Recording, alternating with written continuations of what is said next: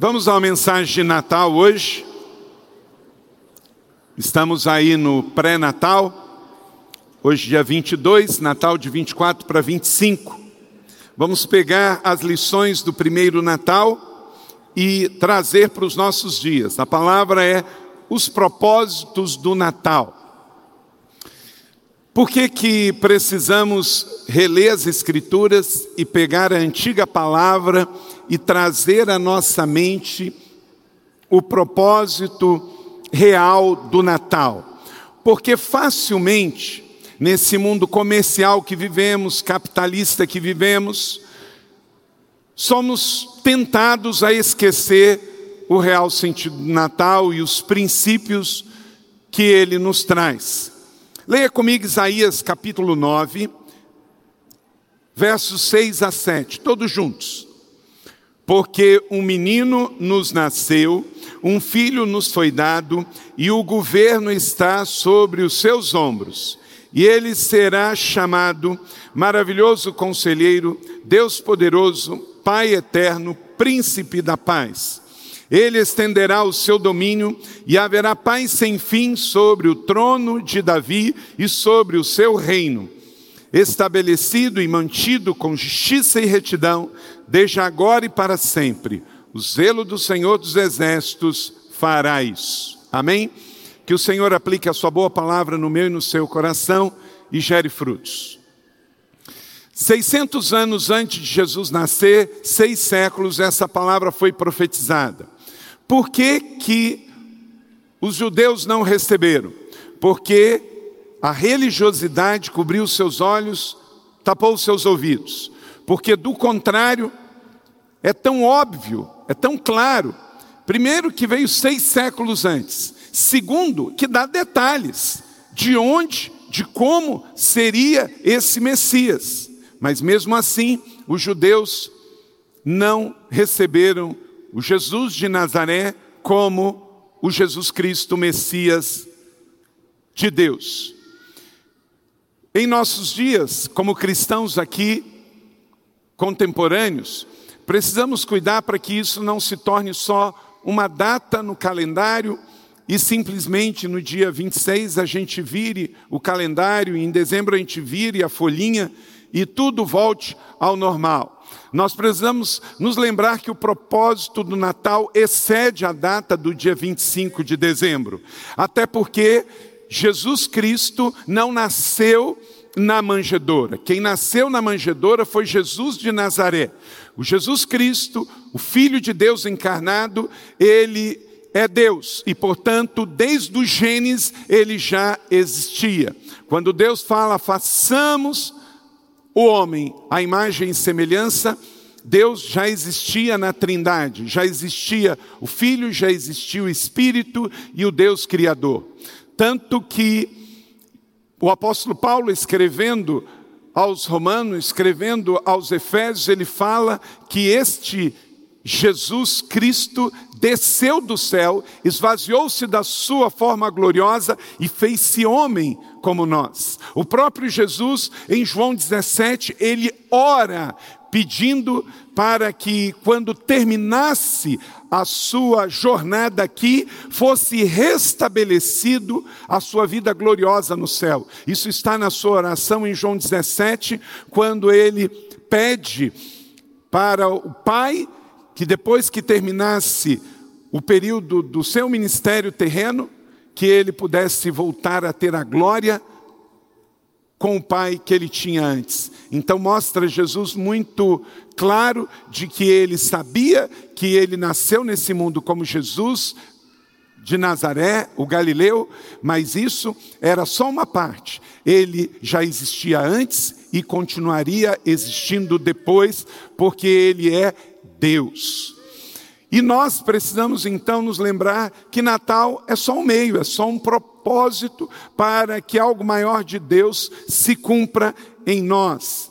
Em Efésios capítulo 1, 17 diz: Peço que o Deus de nosso Senhor Jesus Cristo, glorioso Pai, lhes dê espírito de sabedoria e de revelação no pleno conhecimento dele. Paulo ele ora então para que nós não fôssemos ignorantes, não fôssemos religiosos, mas que nós tivéssemos um espírito de entendimento, um espírito de revelação. Cada vez que pudéssemos ler as Escrituras, nós pudéssemos receber a palavra rema, aquilo que está por detrás da letra, que está dentro do propósito de Deus de nos revelar. A história do primeiro Natal, ela é composta de alguns personagens. Quero destacar hoje seis desses personagens e cada um deles traz princípios para nós que excedem ao primeiro Natal e chegam para nós também aqui em São José dos Campos, na nossa vida hoje no século 21. A estrela, o anjo Gabriel, os reis magos, os pastores os anjos celestiais, a miríade de anjos e Maria. Seis personagens. E cada um deles traz revelação para nós do que é o verdadeiro Natal, do real sentido do Natal. Primeiro deles, se você puder anotar, venha comigo celebrar o Natal através dos propósitos de Deus. Natal é anunciar as boas novas de Jesus ao mundo. Você pode dizer isso comigo? Natal é anunciar as boas novas de Jesus ao mundo. Esse é o primeiro propósito do Natal. Esse é o primeiro sentido do Natal. Não é simplesmente um bebezinho numa manjedoura e a gente achar muito bonito, que legal, que história linda. Não. É um propósito de evangelismo, de missões. E quem representa este propósito é o personagem do anjo Gabriel. Lucas capítulo 2, versos 10 e 11. Leia comigo. Mas o anjo lhes disse: Não tenham medo, estou trazendo boas novas de grande alegria que são para todo o povo. Hoje, na cidade de Davi, lhes nasceu o Salvador, que é Cristo o Senhor. Olha como é que a profecia ela se cumpriu. Em Isaías diz que um menino vai nascer. Então quer dizer, um bebê. E isso foi dito seis séculos antes. Um bebê vai nascer, ele vai ser rei, ele vai ser conselheiro poderoso, ele vai ter um domínio que não vai ter fim. Óbvio que não está falando de um imperador. O reino de Davi foi maravilhoso, mas teve começo, meio e fim. O reino de Salomão foi grandioso e esplendoroso, mas teve começo, meio e fim. O reino de Jesus, porque ele não era um imperador, ele era um rei enviado do céu para nós, o Filho de Deus. Esse reino não tem fim, tanto é que nós estamos aqui hoje no reino de Deus. Você é cumprimento da palavra de Isaías e da palavra do Evangelho de Jesus no Evangelho de Jesus, que ele tem um reino que não terá fim. Você é súdito desse rei. Aleluia, aleluia. E nem na terra vai acabar. Por quê? Porque é eterno, diz o texto, não terá fim.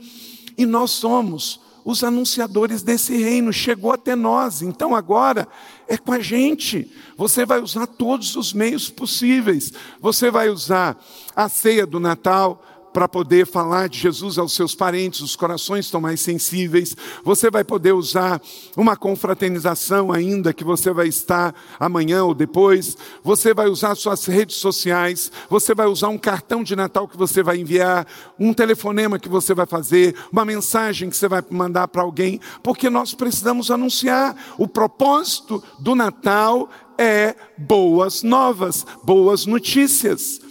Nós estamos focados nisso. E o anjo Gabriel veio dizer isso. Deus enviou um anjo, anjão, daquele de alta patente, para vir aqui anunciar o primeiro Natal. E, gente, nós não somos pessoas que se deixam afetar com qualquer coisinha que. É, algumas pessoas até colocam como sendo coisas pagãs. Não é nada de pagão. Desde que você não perca o foco que o Natal é Jesus, os adornos é para trazer beleza, cor, poesia, leveza. Não vamos deixar que religiosos de plantão estrague a nossa alegria e o nosso humor. Esses dias eu estava vendo, eu, eu, fico às vezes pensando, o que, que algumas pessoas pensam? Por exemplo, nossa belíssima árvore de Natal ali na, na, na recepção da igreja. Está bonita ou não está bonita? Está linda, está bonita. Gente, é claro que aquela árvore não é o centro do meu Natal. Mas não é porque ela não é o centro que ela não deixa de trazer uma beleza, uma leveza ao Natal. Aí eu estava vendo no feed de Instagram da igreja, lá bonita a foto. Aí vem um evangélico religioso de outra igreja, botou um sermão lá dizendo que aquilo é pagão. Sabe o que é paganismo, gente? É fofoca, maledicência, língua solta, é criticar os outros. Isso que é paganismo. Isso aqui é uma ilustração, veio da, da Alemanha, de pegar o pinheiro e decorar e fazer o Natal. Aí os americanos pegaram, foi a ideia da ceia do Peru. Qual o problema? Gente, até o Papai Noel, às vezes as pessoas falam assim: não, mas isso é pagão, está roubando. Gente, a minha fé, ela é muito mais forte do que essas coisas. E deixa fazer uma correção: Papai Noel, você pode gostar, não gostar, não tem nenhum problema, para mim não faz falta, mas ele não tem origem pagã, não. Vem de Santa Claus, que era um líder católico ortodoxo da Turquia, da igreja não era nem romana, da igreja oriental ortodoxa, que ele tinha o hábito na época do Natal, distribuir presentes. E lá ele usava, era muito frio, usava uma manta, uma roupa mais grossa. E daí chegou esse, essa tradição de Natal para nós. Meu irmão, tenha uma fé em Jesus inabalável, porque o reino dele é inabalável. Então, o seu Natal não é uma árvore de Natal, não é uma ceia de Natal, não é um Papai Noel, não é um bombom, não é uma cesta. Isso são só adornos. O seu Natal é Jesus, é boas novas de grande alegria que será para todo o povo. Celebre Jesus. Celebre Jesus, Ele é a razão do nosso Natal. Nós temos que deixar essa. Aqui não é uma casa de religiosos, isso aqui é uma casa de família bem resolvida que ama Jesus. E todas as pessoas são bem-vindas. Vamos ter menos o que o Senhor quer é que a gente não peque. Agora, se alegrar não é pecado nenhum é um tempo de declarar as boas novas do amor de Jesus, por causa que muitos religiosos, inclusive da nossa é, tribo evangélica, apertaram demais, saiu pelos dedos. E aí está cheio de gente desviado por causa de intolerância. O mundo dentro da igreja não é bateria dentro da igreja, não é árvore de Natal dentro da igreja, é fofoca, maledicência, religiosidade, esse tipo de coisa. Então, vamos manter o foco. O propósito do Natal é anunciar boas novas de Jesus. Então, com árvore ou sem árvore, com ceia sem ceia, anuncie Jesus. Use a sua vida para testemunhar e deixe que a beleza do Natal e se as cores harmonizam isso, se os sinos harmonizam isso, aleluia, glória a Deus, boas novas de grande alegria para todo o povo, para crianças, adolescentes, jovens, adultos, casais, homens, mulheres, solteiros, casados, separados, é para todo mundo, para pessoas que estão na luz e pessoas que estão nas trevas, quem tem conhecimento e quem não tem conhecimento. O Natal não é é só para crente, Natal é para todas as pessoas, para que quem está nas trevas receba Jesus. Então não espere comportamento de convertido de quem ainda não conhece o sentido do Natal, mas você está aqui para justamente declarar o real sentido do Natal. Segundo propósito do Natal, Natal é celebrar o nascimento do Redentor. Esse é o foco. E o que que nós podemos ler no Evangelho, Lucas capítulo 2, 13 e 14. Aqui podemos olhar para o segundo grupo, os anjos. Eles vieram do céu adorar na terra, uma miríade, milhares de anjos. Leia comigo. De repente, uma grande multidão do exército celestial apareceu com o anjo, louvando a Deus e dizendo, bem forte, igreja, é Natal, glória a Deus nas alturas, paz na terra aos homens aos quais Ele concede o seu favor. Então, o segundo propósito do Natal é adoração. É tempo de adorar ao Senhor, adorar ao nosso Salvador, ao nosso Redentor, quem morreu na cruz pelos nossos pecados, aquele que vive e reina. Deus mandou anjos virem aos céus, dos céus para a terra, adorar o Senhor. Nossa teologia acredita em anjos. Nossa teologia bíblica não nos permite adorar anjos, mas nós sabemos que eles existem e seguem o mandato de Deus para nós. O salmo diz que Deus dá ordem aos anjos ao nosso respeito. Então tem anjo, tem arcanjo, tem serafim. Eles não podem ser adorados, porque eles adoram, não é? Não acabou de dizer aqui o texto que eles vieram dizer glória a Deus. Se eles dão glória a Deus, não é para adorarmos a anjo. Então, o segundo propósito do Natal é adoração. Que nesses dias você tenha um tempo de orar agradecendo, você pode louvar a Deus, aqui na igreja coletivamente ou individualmente. Festejamos a Deus por seu grande presente ao mundo, que é Jesus, o Filho.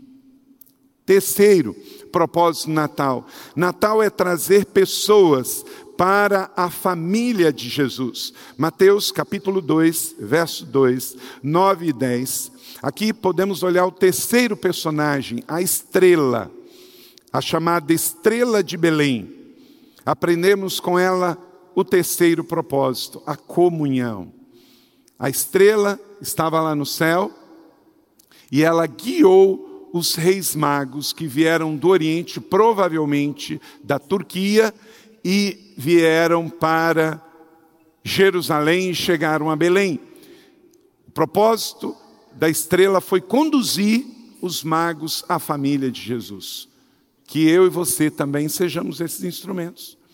Você conhece pessoas que infelizmente foram um instrumento de pedra de tropeço para pessoas saírem da família de Jesus? Só que está no sentido oposto do Natal. Porque quem quer ser estrela precisa guiar pessoas para a família de Jesus e não afastar pessoas da família de Jesus. Como é que você afasta pessoas da igreja? Não orando pela igreja, não servindo a igreja, não abençoando, não promovendo. Quando você fala mal do irmão da célula, quando você fala mal do irmão do ministério, quando você fala mal do próximo, do pastor e etc, etc. O que, que você está trazendo? Você está trazendo desunião. Mas quando você promove, você traz união. A estrela teve um propósito, propósito de unir, de trazer a comunhão. Que eu e você, neste Natal, tenhamos também esse mesmo papel que a estrela de Belém teve, de unir, de conduzir, de apontar caminhos, de dirigir, de trazer, de converger em Cristo. E na igreja, família de Deus, aqueles que precisam ser guiados. Então, Natal é trazer pessoas para a família de Jesus, é promover a comunhão. E perguntaram: onde está o recém-nascido rei dos judeus? E por que rei? Porque havia uma profecia que dizia que ele seria rei. Vimos sua estrela no Oriente e viemos adorá-lo. Depois de ouvirem o rei, eles seguiram o seu caminho, e a estrela que tinha visto no Oriente foi adiante deles, até que finalmente parou sobre o lugar onde estava o menino, quando tornaram a ver a estrela, encheram-se de júbilo. É por isso que a tradição cristã celebra o dia de reis, porque foi depois, por isso que é agora em janeiro que a tradição cristã, ortodoxa e romana utiliza esta época, porque depois que Jesus nasceu em Belém, ele não ficou na hospedaria por todo o tempo. Depois ele foi para casa. E a visita dos reis magos já foram numa casa aonde a estrela estava parada em cima. Então, que você leve pessoas para a casa de Jesus. E a casa de Jesus na terra é a sua vida e a igreja, a família do Senhor Jesus. Então, seja você canal para unir, canal para conduzir, canal para dirigir e não canal para separar e dividir. Amém? Quarto personagem, o Natal é encontrar a revelação do conhecimento. Lucas capítulo 2, de 15 a 20. Aqui encontramos então os outros personagens, que são os pastores, os pastores. E com ele aprendemos o propósito do discipulado. Veja o texto: quando os anjos deixaram e voltaram para o céu, porque anjo não vive na terra, anjo caído na terra é demônio, mas anjo do Senhor vem, cumpre o propósito e volta. Então, os anjos deixaram e foram para os céus, e os pastores disseram uns aos outros: Vamos a Belém e vejamos o que aconteceu e que o Senhor nos deu a conhecer. Então correram para lá e encontraram Maria e José e o bebê deitado na manjedoura, e depois de o verem, contaram a todos os que fora dito a respeito daquele menino. E todos os que ouviram os pastores dizendo ficaram admirados. Maria, porém, guardava todas as coisas em seu coração. Os pastores voltaram, glorificando e louvando a Deus por tudo que tinham visto e ouvido e como lhes fora dito.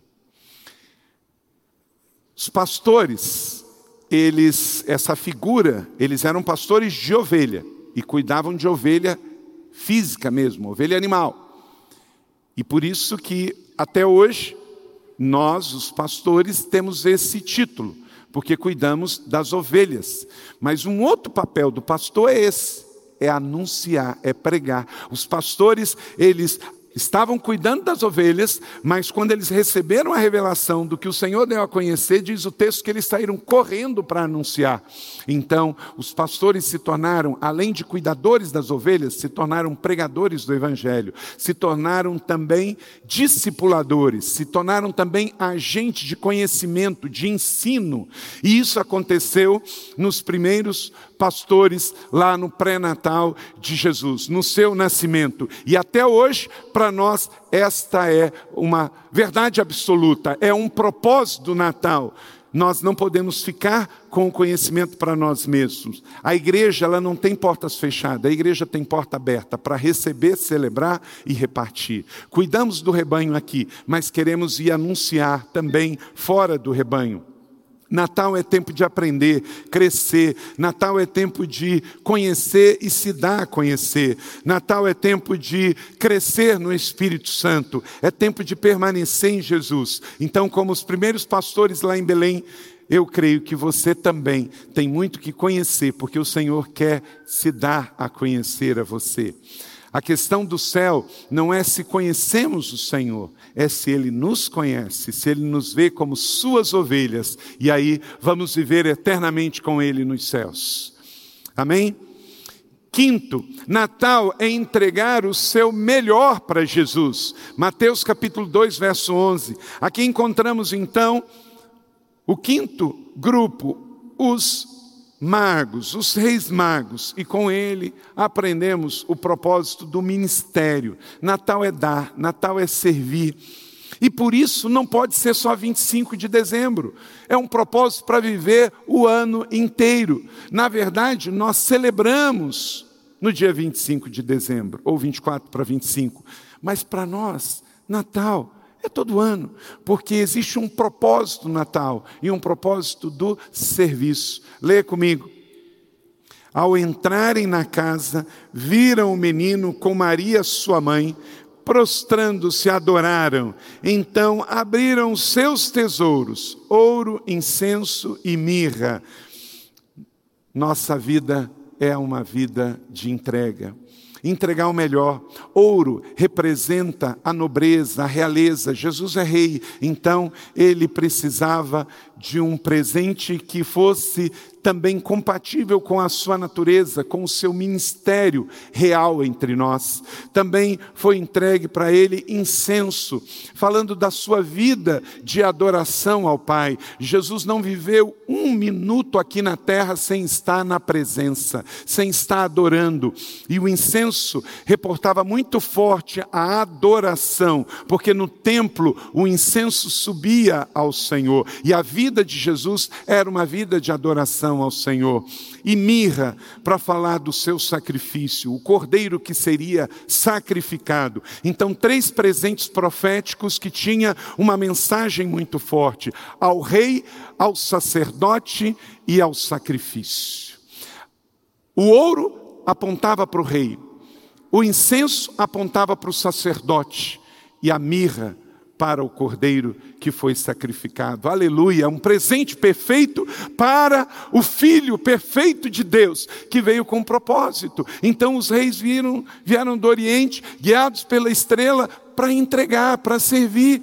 Então, queridos, Natal é isso. Meu irmão, não permita, olha para cá, não permita você ficar triste no Natal porque você não ganhou aquele presente que você queria. Gente, qualquer presente é só lucro. Gente, às vezes a gente é meio. Pensa bem. Eu não sei a última vez que você foi no aniversário de alguém da sua família. Pensa aí, aniversário. Quando a sua mãe fazia aniversário, Fernando? 20 de maio. Então, 20 de maio chegou o dia do aniversário da mãe do Fernando. Fernando, ela está viva ou não? Já está na glória, mas você deu presente para ela, não deu? Ah, porque senão agora ficar difícil, né? Então, dia 20 de maio, Fernando ia na casa da dona da dona Teresa. Minha mãe, dona Teresa, é seu aniversário. O que, que só vai dar para mim?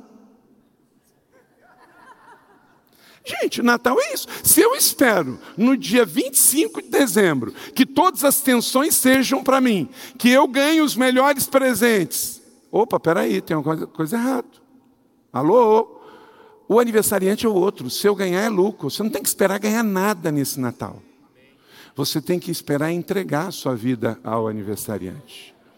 Você nunca foi na casa da sua mãe, na casa do seu pai, na casa do seu filho, no dia de aniversário, esperar ganhar o presente. Você foi lá, seu presente, dá o presente, dizer eu te amo, dizer conta comigo, dá um abraço. Foi ou não foi?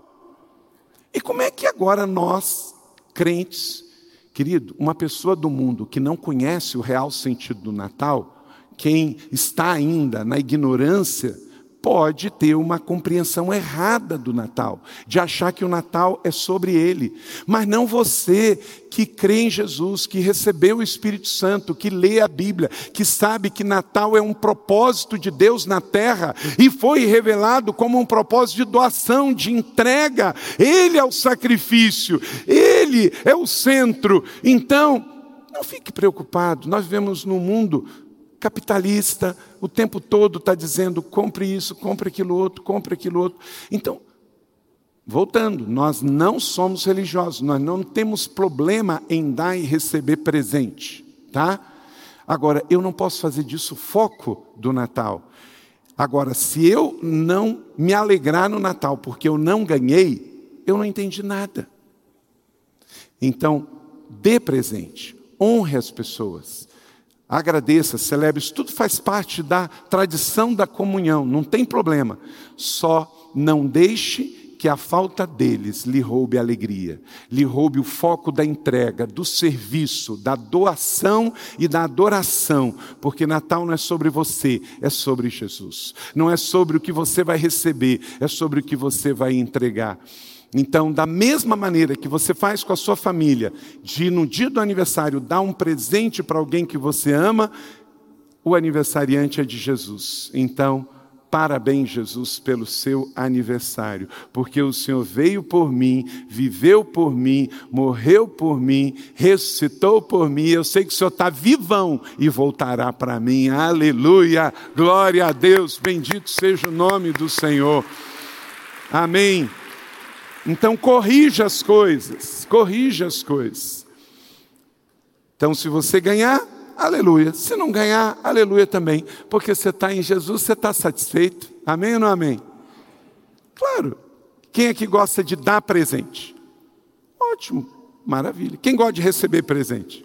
Opa, acho que eu vi mais mão levantada na segunda opção. Então corrija isso aí, tá bom? Vamos dar e vamos receber. Estamos satisfeitos. E o sexto e último, concluindo aqui, personagem é Maria. Maria extraordinária. Eu não sei porque, às vezes, por falta de leitura do Evangelho, tem católico que tem Maria demais e tem evangélico que tem Maria de menos. E, de novo, a força está no equilíbrio. Eu escrevi um livro, As Palavras de Maria. Tudo que Maria falou está naquele livro. E tudo que falaram sobre Maria está naquele livro. Você não precisa ser mais nem menos. Maria não é salvadora do mundo, mas Maria não foi qualquer uma. Isabel diz: será bem-aventurada, será lembrada por todas as gerações. Então, coloque Maria no lugar certo, que é um lugar de honra e de destaque no plano da redenção, que é ser canal para Jesus de Nazaré vir ao mundo. Ela não se tornou salvadora do mundo, porque ela não fez sacrifício de morrer na cruz como nosso Senhor Jesus fez. Maria não tinha confusão nenhuma, a confusão é nossa dos religiosos, porque Maria compôs um cântico dizendo: Meu Salvador e o meu Senhor. Então, o problema está com os homens, não com Maria. Mas eu quero concluir aqui o sexto personagem do Natal, Maria. E com Maria nós aprendemos a fé. Diz o texto, lindíssimo, revelação extraordinária. Maria guardava todas as coisas e refletia no seu coração. Maria esperava com uma alma obediente, uma alma curada, uma alma abençoada. Lucas capítulo 1, 46 e 47, leia comigo parte do cântico de Maria. Então disse Maria, no encontro de Maria e Isabel, uma grávida de João Batista, outra grávida de Jesus, que depois tinham um plano na redenção, os dois. Leia comigo: Minha alma engrandece ao Senhor, e o meu espírito se alegra em meu Deus, o meu Salvador. Meu irmão, vamos celebrar esse Natal, vamos viver o nosso pré-natal, porque Jesus nasce com a alma curada como a de Maria. Vamos ao contexto. Maria viveu numa sociedade patriarcal, uma sociedade onde mulher não era contada, criança não era contada, e de repente uma menina lá de Nazaré, com 15 anos de idade, fica grávida. Você imagina aquela menina dizendo: Naquele tempo os casamentos eram arranjados pela família e provavelmente José devia ter uns 35, 40 anos e naquele tempo a média de vida era de 40 e poucos. É muito provável que por isso Maria estava sozinha na cruz, porque passaram 33 anos desde esse encontro e do casamento dela com José. Se José tinha já 40, 33 vai dar mais de 70. Então, provavelmente, na crucificação, Jesus e Maria e os irmãos de Jesus, os outros filhos de Maria com José, filho biológico, estavam sós, porque José já tinha morrido. Então você pensa bem o que é uma menina de uma vila de 500 pessoas ficar grávida e ter que dizer para as pessoas: Olha, eu estou grávida do Espírito Santo. Maria, conta outra, Maria. Espírito Santo está engravidando, anjo está engravidando. Maria sofreu bullying. As pessoas fizeram fofoca. Numa vila pequena de 500 pessoas. Então Maria podia estar ali assustada, com 15 anos de idade, prometida em casamento, tendo um casamento às pressas. Podia estar ali com a alma ruim. Ela não sabia o que ia acontecer. Mas Maria trocou a reclamação pela adoração. Reflete a alma de Maria. Ela diz: O meu espírito se alegra em Deus, o Salvador. A minha alma engrandece ao Senhor. Talvez você está triste porque estão falando de você. Talvez você está triste porque você não tem algumas coisas nesse Natal. Ei, meu irmão, minha irmã, Maria tinha muito menos do que qualquer um de nós aqui. Maria não tinha nenhum recurso financeiro. Maria era uma adolescente. Maria não sabia o que ia acontecer. Mas ela escolhe a alegria. Ela escolhe uma alma curada. Que nesse Natal, no pré-natal de Jesus, você e eu possamos escolher como Maria, escolher engrandecer o Senhor, escolher ter um espírito alegre, a despeito das coisas do mundo, das circunstâncias do mundo, das vozes e gritos deste mundo. É tempo de Natal. O propósito de Natal você não vai encontrar olhando para você, você vai encontrar olhando para esse livro, porque ele é a revelação da palavra de Deus. Então, Salmos 115, verso 1, leia comigo e declare isso em nome de Jesus Cristo de Nazaré nesta noite, para esse seu Natal de fato ir para o lugar certo. Não a nós, Senhor, nenhuma glória para nós, mas sim ao teu nome por teu amor e por tua fidelidade. Aleluia. Não a nós, Senhor, não a nós, Senhor, mas ao teu nome toda honra e toda glória. Amém, amém por todos os séculos. Alegre-se, igreja da cidade, alegre-se, meu irmão, minha irmã. É Natal para que ao único Deus, nosso Salvador, leia comigo e declare: seja a glória, a majestade, o poder e a autoridade mediante Jesus Cristo, nosso Senhor, antes de todos os tempos, agora e para sempre. Amém. Aleluia. Amém.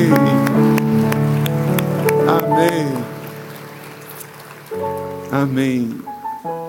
Assim recebemos a palavra, assim celebramos e assim vamos sair para repartir. O Natal certo da maneira certa.